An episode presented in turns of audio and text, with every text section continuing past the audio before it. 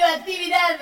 Esto es El Hombre de la Vaca. El hombre de la vaca. Un programa para la salud. Una producción de Cooperativa La Vaca. www.lavaca.org.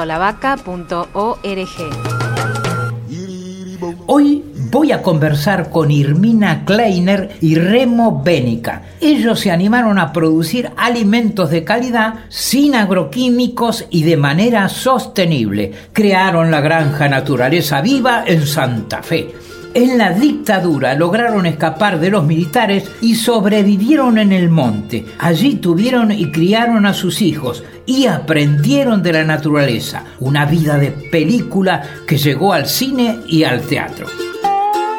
Ustedes lograron cambiar la forma de explotar la tierra. ¿Se puede trabajar la tierra sin agredirla? Primero, nosotros no explotamos la tierra, simplemente nos integramos a ella para desarrollar lo que históricamente en la vida de toda esta civilización siempre la respetó, así como los pueblos originales, como los ancestros europeos, la respetaron porque de ahí viene la vida y de ahí alimenta a la humanidad toda. Para hacerlo no se debe envenenar, no se debe agredirla, no se debe matar la Pachamama, sino justamente integrarse a ella.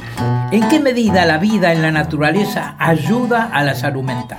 Para mí es toda una terapia el estar en un espacio verde, con plantas, con cielo abierto, con agua, con tierra. Entonces en el día dedico toda mi energía a una cosa y cuando me siento que necesito buscar otra, me dedico a, al otro. Y eso va logrando un equilibrio en uno mismo, que después de estar un rato en la computadora necesito ir al aire libre. Y entonces voy, aprovecho, voy a la huerta, cosecho frutas, cosecho verduras, que después voy, elaboro, preparo. Simplemente me siento como parte integrante y en armonía en ese ambiente. O sea, para mí es realmente muy identificatorio y, y, esa identidad que esto forma un solo cuerpo.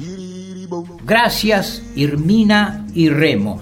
Escucharlos me da fuerza para seguir adelante. Son un ejemplo de vida y de buena salud. Muchas gracias. Esto fue El hombre de la vaca que soy yo, por la aplicación de la ley de salud mental. www.lavaca.org